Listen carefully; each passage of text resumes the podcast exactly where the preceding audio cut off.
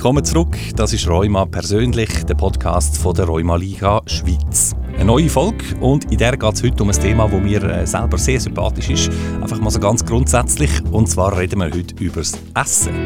Wir wollen äh, aber selbstverständlich nicht einfach wild drauf los reinbiegen, sondern fragen und herausfinden, was für einen Einfluss hat die Ernährung eigentlich auf den Verlauf von einer Rheuma-Erkrankung? Und selbstverständlich haben wir auch heute dafür eine Expertin mit dabei. Und zwar ist das Kirsten Scheuer, Ernährungsberaterin mit Praxis in der Stadt Zürich. Hallo Kirsten, willkommen. Hallo. Ich habe jetzt gesagt Ernährungsberaterin, aber ähm, ich habe gesehen, du bist bei weitem nicht nur das, sondern auch noch erstens ähm, professionelle Köchin. Da kann man jetzt mal sagen, das ist verwandt.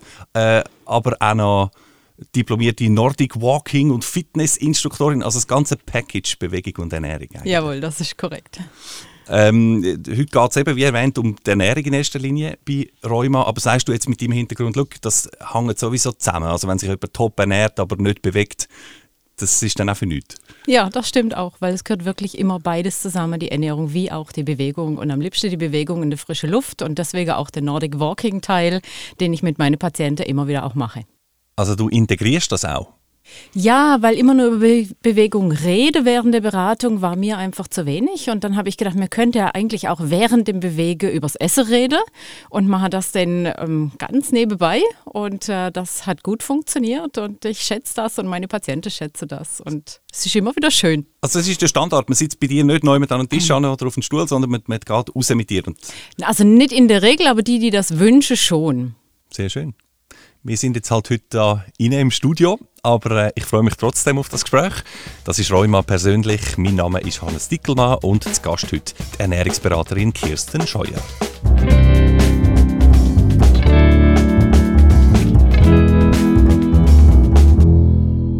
Kirsten, noch vor ein paar Jahren hat es, glaube ich, einen wüsten Streit gegeben zur Frage, was die Ernährung bei Rheuma überhaupt für einen Einfluss hat. Ähm, die Hardliner die haben gesagt, das ist alles Gugus. Bei Rheuma braucht es die richtigen Medikamente und sonst gar nichts. Andere haben gefunden, ja, das kann allenfalls schon unterstützen. Und nochmal andere sind total überzeugt davon und haben gefunden, die Ernährung, das ist das A und das O bei Rheuma. Ist das heute immer noch so, so ein bisschen ein Glaubenskrieg? Oder äh, ist man eher so ein bisschen zu einem Konsens gekommen mittlerweile? Ja, ich glaube, den Glaubensstreit gibt es heute auch immer noch. Das kommt so ein bisschen drauf an, wer da auf wen trifft. Ähm, ich habe durchaus diejenigen, die sagen, Ernährung bringt sowieso nichts, also nur die Medikamente helfen. Aber ich habe auch das komplette Gegenteil, wirklich Menschen, die glauben, dass sie mit Ernährung alleine ähm, alles hinbekommen und keine Medikamente mehr brauchen. Ich glaube und ich sehe auch in der Praxis immer wieder, dass es wie so einen Mittelweg ähm, geben sollte oder auch, dass der sich wirklich ähm, findet, Ernährung und Medikamente ergänzen sich zusammen. Also nicht das eine ohne das andere. Das ist heute so der Stand der Dinge, von dem ich glaube, dass der sich durchsetzen wird. Aber wie gesagt, wir treffen heute noch auf alles.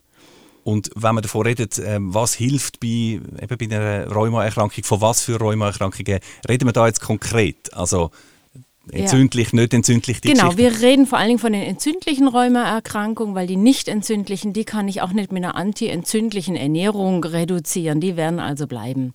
Nichtsdestotrotz können wir natürlich überall schauen, wie ist die Ernährung im Allgemeinen momentan und können schauen, ob wir da irgendwelche Verbesserungen oder Zusätze brauchen. Ganz allgemein, bevor wir da in die verschiedenen Begriffe und Stoffe hineingehen, hat reine Körpergewicht, ganz lapidar, auch einen Einfluss aufs Rheuma. Also das ist ja ein Wegesthema bei allen Arten von Gelenkproblemen, aber auch bei Entzündungsthematiken. Ja, das weiß man mittlerweile, dass vor allen Dingen das Bauchfett, das hört man ja auch immer wieder, ähm, das Bauchfett die Entzündungsprozesse im Körper unterhält. Und ähm, noch einen Schritt weiter zurück, woher kommt denn dieses Bauchfett? Das kommt in der Regel von überhöhter Energiezufuhr. Und die überhöhte Energiezufuhr kommt in der Regel entweder von den zu viel gegessenen gesättigten Fettsäuren ähm, oder wirklich ähm, von den ähm, schnell resorbierbaren, also schnell aufnehmbaren Kohlenhydraten. Und die machen ja, dass ich vermehrt Energie zu mir nehme. Für diese Kohlenhydrate brauche ich einen Anstieg vom Insulin und das wiederum führt dazu, dass ich ständig wirklich auch viel Zucker im Blut habe und das führt dann letztendlich wieder dazu, dass die Entzündungsprozesse angekurbelt werden. Das ist jetzt sehr vereinfacht dargestellt Umwelt. Aber letztendlich, du hast mich gefragt, Übergewicht spielt eine Rolle, ja oder nein? Und da kann man ganz klar sagen, ja, Gewicht spielt eine Rolle. Und ähm, wenn wir zurückkommen zu einer gesunden Ernährung, die ähm, relativ viel Gemüse, zwei Portionen Früchte enthält, ähm, können wir da auch eine Gewichtsnormalisierung hinbekommen. Also, du hast jetzt gerade schon ein paar so Begriffe genannt. Ich bin vor dieser Sendung natürlich auch mal schon ein bisschen googeln, mich schlau machen und äh, ich muss gestehen, ich bin relativ konfus von dieser Recherche wieder zurückgekommen. Da gibt es ja unheimlich viele äh, Begriffe und Faktoren in dem Zusammenhang. Ich möchte mal anfangen mit einem, den ich gelesen habe, der sage so ziemlich essentiell im Zusammenhang mit rheumatischen äh, Entzündungsprozessen im Körper und zwar sind das sogenannte Eikosanoide. Ich habe das noch nie gehört vorhin, das Wort. Was ist das? Also die Eikosanoide sind hormonähnliche Botenstoffe, ähm, die aus essentiellen Fettsäuren entstehen. Jetzt kommt gerade schon das nächste Fachwort, essentiell. Ha? Essentiell heißt, musst du essen, essen von essentiell.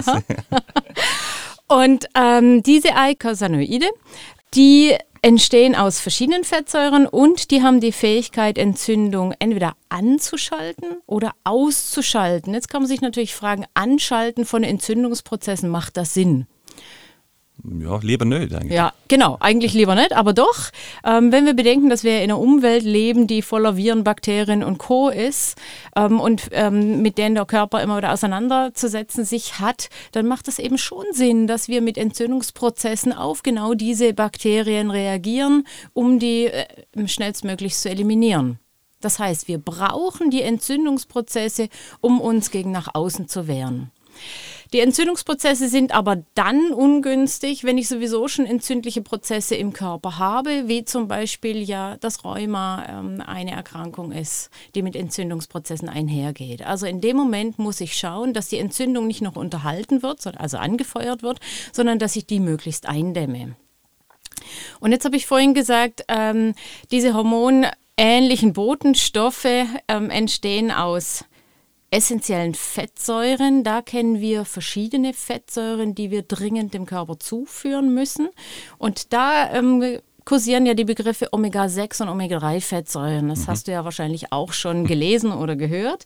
Und die beiden Stoffe würde ich ganz gern mal genauer anschauen. Sehr gern. Also, und wenn ich schnell dazwischen fragen vielleicht, ich meine, das tönt ja eigentlich super, wenn ich jetzt höre, Eicosanoide, die können quasi die Entzündung an- und abstellen das ist ja dann quasi das Wundermittel. Da muss ich wissen, wie hole ich die und dann bin ich die entzündlichen äh, Prozess los. Genau, das ist korrekt. Und deswegen komme ich jetzt auch auf die Omega-3 und Omega-6-Fettsäure zu sprechen. Ähm, was man sich merken muss, sind die Omega-6-Fettsäuren. Das sind die, die die Entzündungsprozesse ankurbeln mhm. also die Entzündung unterhalten. Während die Omega-3-Fettsäuren die sind, die die Entzündungsprozesse reduzieren.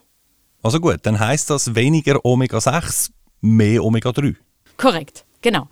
Ähm, das ist aber in der Praxis gar nicht so einfach, weil eigentlich sagt man, das Verhältnis zwischen Omega-6 und Omega-3 sollte ähm, 3 zu 1 sein oder 5 zu 1, also 5 oder 3 Teile Omega-6 zu einem Teil Omega-3. Das heißt, wir brauchen gar nicht so viel Omega-3.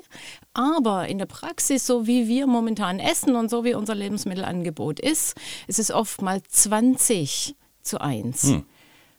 Und ähm, man muss auch wissen, dass die beiden sich gegenseitig konkurrenzieren im Körper. Also die haben wie einen Stoffwechselweg. Und wenn ich sehr viel von den Omega-6 zu mir nehme, haben die Omega-3 wie gar keine Chance mehr überhaupt zu wirken. Das ist das Problem. Das heißt, ich muss schauen, dass ich die Omega-6 aus meiner Ernährung so weit wie möglich reduziere und die Omega-3 dafür so ein bisschen ähm, pushe. Pushe, ja, genau. Und wenn wir uns jetzt anschauen, wo kommen denn die Omega-6-Fettsäuren drin vor, dann unterscheiden wir da zwei verschiedene. Einmal aus den Pflanzenprodukten, das ist die sogenannte Linolsäure und die finden wir eigentlich in allen Fettlieferanten aus der Pflanze. Angefangen mit dem Sonnenblumenkern, Sonnenblumenöl, Maiskeimöl, ähm, aber auch die normalen Haselnüsse, die heißgeliebten Peanuts, äh, die Cashewkerne und, und, und. Das, das sind, sind Omega-6 äh, Omega-6-Lieferanten, ja. Und da fällt mir gerade immer das gesunde Frühstücksbrötchen ein mit ach so vielen Kernchen obendrauf und unten drunter, das Sonnenblumenbrot.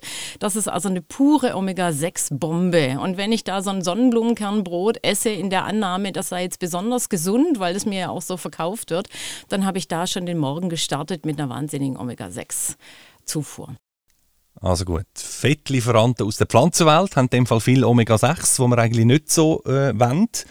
Und du hast gesagt, dann gäbe es aber noch eine zweite Quelle. Genau, die andere Quelle von den Omega-6 ist die sogenannte Arachidonsäure, auch das ein schwieriges Wort. Die Arachidonsäure, die kommt vor allen Dingen in den, in den tierischen Lebensmitteln drin vor. Ähm, alles, was aus Fleisch produziert wird, also Wurstwaren, Salami, Speck, aber auch Butter, ähm, vollfetter Käse, das sind alles so Arachidonsäurequellen. Mhm. Und ähm, wir sind ja jetzt hier in der Schweiz, äh, da ist es nicht so üblich wie in Deutschland, wo morgens der Tag schon mit Wurst begonnen wird, mittags das Fleisch und abends die Wurst. Mhm. Nichtsdestotrotz ähm, gibt es doch auch äh, Menschen, die sowas sehr, sehr gerne haben. Und damit ist natürlich die Quelle an Archidonsäuren auch sehr groß. Also, Sprich, wenn ich die Omega-6-Fettsäuren reduzieren möchte, müsste ich auch da schauen, dass ich weniger Fleisch, weniger tierische Fette ähm, zu mir nehme, weniger Wurstwaren, weniger Fleischwaren. Also, ich könnte sagen, weniger Fleisch, weniger Wurst, weniger auch äh, Öl oder die Öl, die du genannt hast, mhm. und, und, und Kerne und Nüsse mhm. und so weiter. Das sollte man also eher meiden, jetzt als Patientin? Patient Reduzieren. Meiden würde ich es nicht, weil das macht ja auch Spaß. Und wie gesagt, für mich muss Essen auch immer Spaß machen. Aber ja. doch einmal überprüfe, wie viel ist das am Tag und dann gegebenenfalls reduzieren. Deswegen sage ich ja, wenn jemand zu mir kommt, das schauen wir dann immer erst mal individuell an. Und deswegen fällt es mir auch so schwer, mit dem Gießkannenprinzip zu sagen, das muss weg. Sondern ich würde erst mal schauen, was ist denn da und wie können wir es verändern. Und stattdessen Omega-3 äh, aufschrauben, da mhm. fällt mir jetzt äh, Fisch ein, oder? Oder wo, wo steckt das drin? Korrekt. Also, den Fisch hast du äh, genannt, da kommt jetzt das nächste schwierige Wort. Das ist die Eicosapentaensäure. Boah, mein Gott. Und die Eicosapentaensäure, die ist vor allen Dingen nur in Fischöl oder Fischfett. Das heißt, wir finden diese Eicosapentaensäure in Fischen, die im kalten Wasser leben, die also eine gewisse Fettschicht haben und nur ein, Fett, ein Fisch, der Fett enthält, hat auch diese Eicosapentaensäure. Also ein Lachs oder was? Ja, genau, ein Lachs, ein Hering, eine Makrele, Thunfisch, das sind so die Fische mit dem höheren Fettgehalt. Mhm. Die andere Quelle ist die pflanzliche Quelle. Und das ist die Alpha-Linolensäure, nicht zu verwechseln mit der Linolsäure, die klingen beide ähnlich. Das ist jetzt die Alpha-Linolensäure und die kommt in Pflanzen vor, wie zum Beispiel Leinsamen oder das Rapsöl, das hört man ja auch immer wieder, oder eben auch die Walnüsse. Wir finden die aber auch in grünen Pflanzen. Das heißt, wir finden sie nachher auch überall da, wo grüne Pflanzen gefressen werden, wie zum Beispiel Algen von den Fischen oder aber auch ähm, von den Kühen auf der Weide. Das heißt, die Butter von den Kühen, die wirklich grünes Gras fressen dürfen, haben nachher in ihrer Milch, in ihren Milchprodukten, wie zum Beispiel Butter oder Käse, auch mehr Omega-3-Fettsäuren. Und das finde ich jetzt ganz spannend. Gut, das ist jetzt also schon einiges zum sich merken mit den Quellen von Omega-6, wo wir eher reduzieren wollen, und Omega-3, wo wir eher mehr davon haben. Eine Frage noch in dem Zusammenhang, wo an gehört eigentlich das Olivenöl. Das ist ja auch irgendwie in dieser Öl- und Fettkategorie drin und da heißt es immer, das ist wahnsinnig gut und gesund. Genau, das Olivenöl spielt da ähm, eine ganz separate Rolle. Ich habe jetzt gesagt, das eine ist Omega-6, das bekämpft sich mit dem Omega-3, das steht dem gegenseitig im Weg. Und das Olivenöl gehört zu den Omega-9-Fettsäuren. Mhm. Und ähm, deswegen wird das ähm, auch so bevorzugt, weil das eben nicht in den Stoffwechselweg eingreift. Das geht ein ganz anderer Weg und von dem her konkurrenzieren sich diese Fette nicht miteinander. Das heißt, ich kann wirklich Olivenöl nutzen und auch gut einsetzen. Ähm, was ich nicht tun sollte, das habe ich vorhin schon gesagt, ist Omega-6 und Omega-3 mischen. Also wir nehmen nochmal dieses Sonnenblumenbrötchen oder Brot, ähm, streichen da Bio-Butter drauf, die nachweislich mehr Omega-3 Fettsäure hat und dann konkurrenzieren sich die beiden. Also das bitte nicht. Oder ich esse den Lachs und nebenbei noch einen grünen Salat mit dieser Salatkörnermischung, wo es auch sehr viel Sonnenblumenkerne drin hat. Das wäre auch schade. Okay. Also wenn dann zeitlich voneinander getrennt. Was ich aber machen kann, um nochmal auf dein Olivenöl zurückzukommen, ist, ich nehme die Lachsmahlzeit und esse dazu den grünen Salat mit einem Essigöldressing aus Olivenöl. Das wäre perfekt. Okay. Wir wollen jetzt dann gerade ein bisschen äh, wegkommen von all diesen Stoff und Stöffli äh, und mehr ein bisschen hin zu praktischen Menüvorschlägen etc. Aber etwas müssen wir zum Schluss äh, auch noch haben da in unserem Lexikon, und zwar die sogenannten Antioxidantien. Die sind ja scheinbar sehr wichtig. Ähm, was ist das und wo hat es drin? Ja, Antioxidantien ähm, sind sogenannte Rostschutzmittel. Also die verhindern die Oxidation und die verhindern somit die Zellschädigung und greifen dann auch positiv in so einen Entzündungsprozess ein. Antioxidantien, da zählt vor allen Dingen das Vitamin C dazu, das mhm. Beta-Carotin, das Vitamin E. Alles Stoffe, die wir vor allen Dingen in pflanzlichen Produkten finden, die wir aber auch, ähm, das Vitamin E finden wir in pflanzlichen Fettlieferanten, also zum Beispiel in den Nüssen oder auch im Öl. Ähm, zu den Antioxidantien gehört dennoch Zink und Selen. Das sind Mineralstoffe, die bei uns im Essen drin vorkommen. Ähm, in geringen Mengen, mehr braucht der Körper aber auch nicht. Und wenn ich dir jetzt eine ganz einfache Erklärung dafür geben soll, dann würde ich sagen, schau, dass du bunt isst also bunte Farben, Früchte, Gemüse und am besten die Ampelfarben Rot, Grün, Gelb, weil dann musst du keine Sorgen um Antioxidantien oder sekundäre Pflanzenstoffe machen. Dann stecken die automatisch drin. Stecke die automatisch drin. Also Ampelfarben Rot, Grün, Gelb, am besten tagtäglich mischen und wenn du es hinbekommst, dann noch in der Mahlzeit mischen und dann kannst du deine Mahlzeit, dein Essen auch wirklich genießen, ohne dir einen Kopf drüber zu machen, ob da jetzt genug Antioxidantien oder sonst irgendwas drin ist.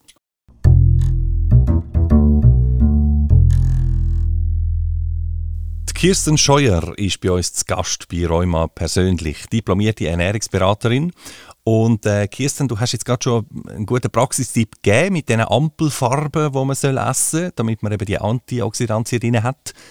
Vielleicht können wir jetzt ganz gerne auf dieser praktischen Schiene bleiben, weil wir haben vorhin auch ausführlich gehört von den Fettsäuren der verschiedenen, Omega 3, 6, 9, äh, die zum Teil wichtig sind bei Rheuma wegen dem Entzündungsprozess.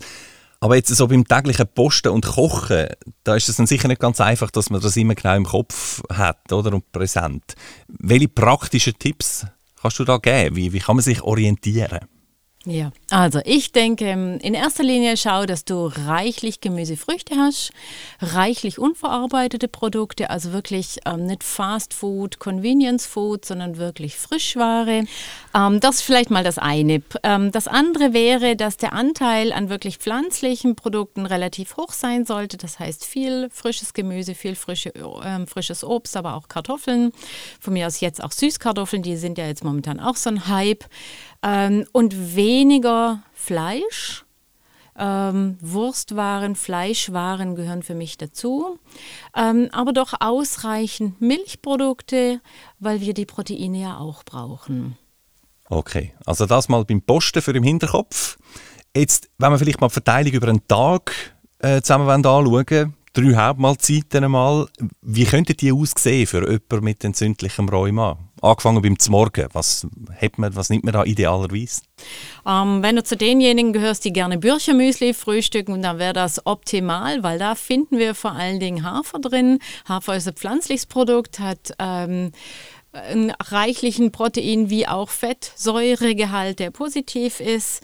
Dann die Milchprodukte, da kannst du entweder einen Joghurt nehmen oder vielleicht auch Joghurt-Quark-Gemisch oder die Milch, je nachdem, wie du es gerne hast. Haben wir die Proteine, ähm, das Vitamin D drin, das Kalzium drin, das der Körper genauso braucht. Dann nimmst du die Früchte dazu, je nach Saison. Momentan sind es vor allen Dingen Zitrusfrüchte, das heißt, der Vitamin C-Gehalt ist da schon mal gedeckt.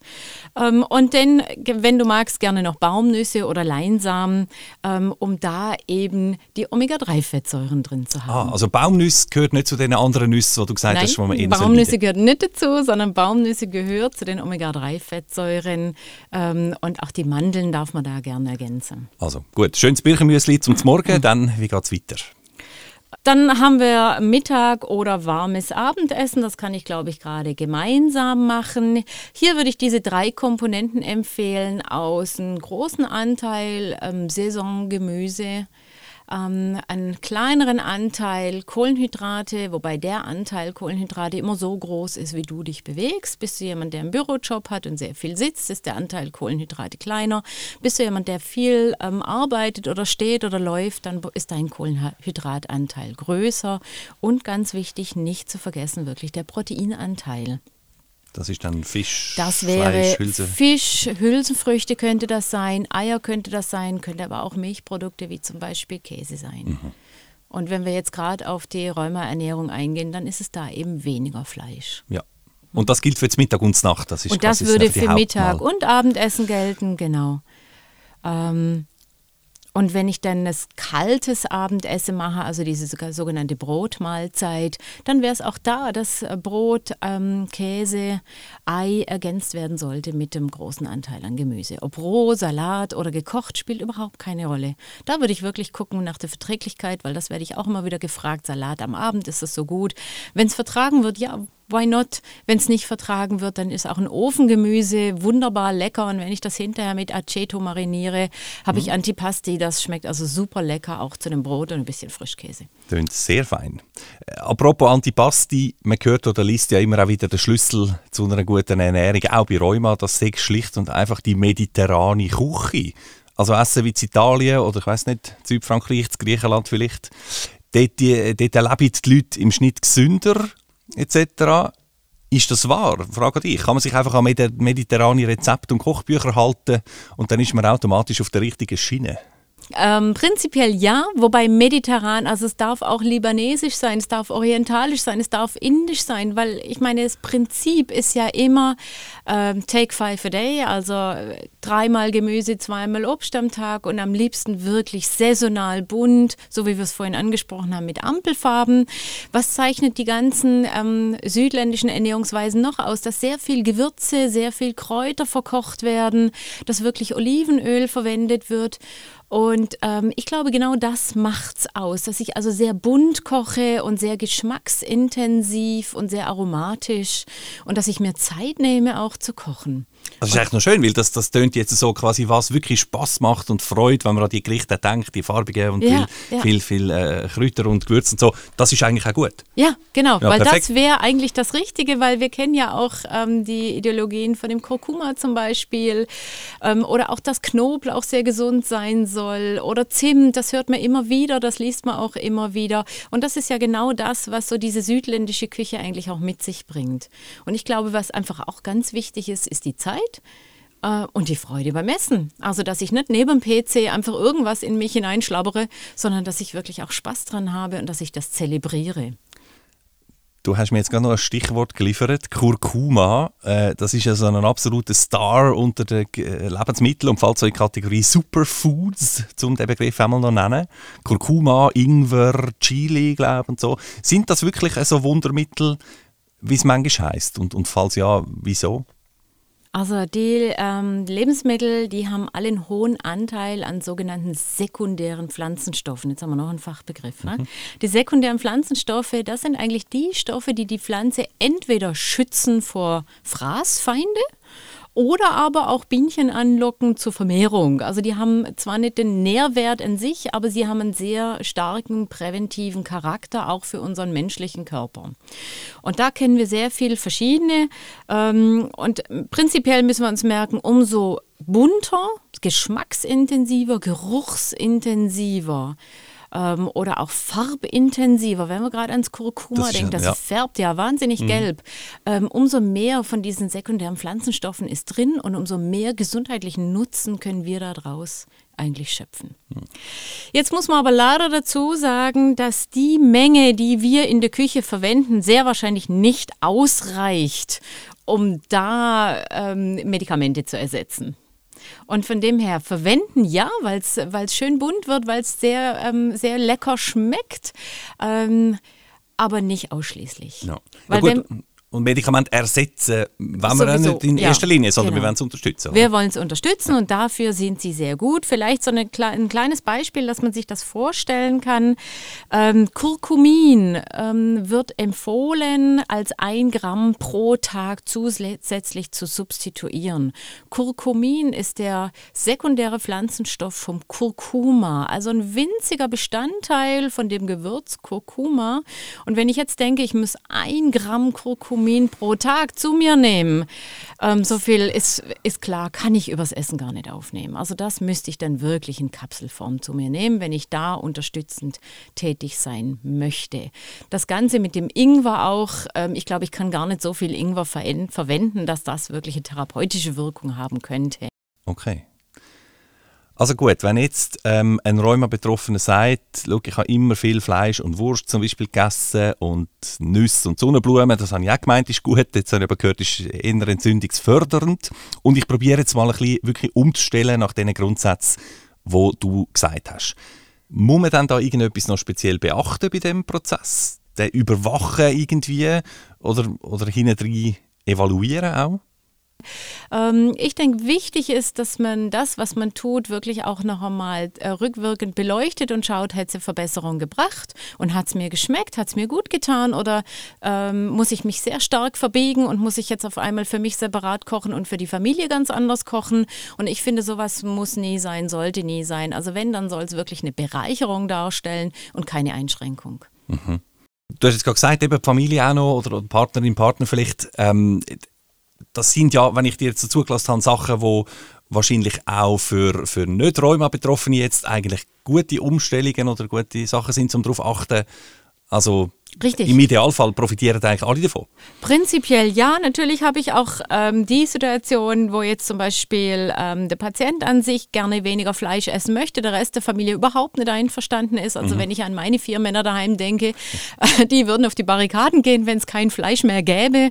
Ähm, und da kann man natürlich dann schon schauen, dass man so ein bisschen sagt, okay, für mich selber mache ich jetzt zum Beispiel eher einen Tofu und für den Rest der Familie brate ich dann halt das Stückchen Fleisch an. Also die Möglichkeiten gibt es schon auch. Aber prinzipiell ist die Ernährung bei Rheuma ähm, eine gesunde, gute, ausgewogene Ernährung. Und von dem her für alle geeignet. Und wenn jemand Unterstützung will oder braucht oder auch mehr Informationen und Inputs zum Thema, dann geht man zu einem Profi wie dir, macht einen Termin oder, oder schaut online auch wahrscheinlich. Ähm, ganz tolle Informationen bringen die ähm, Homepage, Webseite von der Rheuma-Liga. Da findet man wirklich alles von Rezepte bis über Fachinformationen und auch so erklärt, dass selbst Laie das verständlich ist. Also ich würde wirklich der erste Blick da auf die Homepage von der Rheuma-Liga werfen ähm, und wenn es dann Frage gibt, wirklich da auch Nachfrage oder denn die Fachperson mit einbeziehen. Und wenn man grundlegend etwas äh, umstellt bei der Ernährung, dann wahrscheinlich auch seine Ärzte informieren, oder?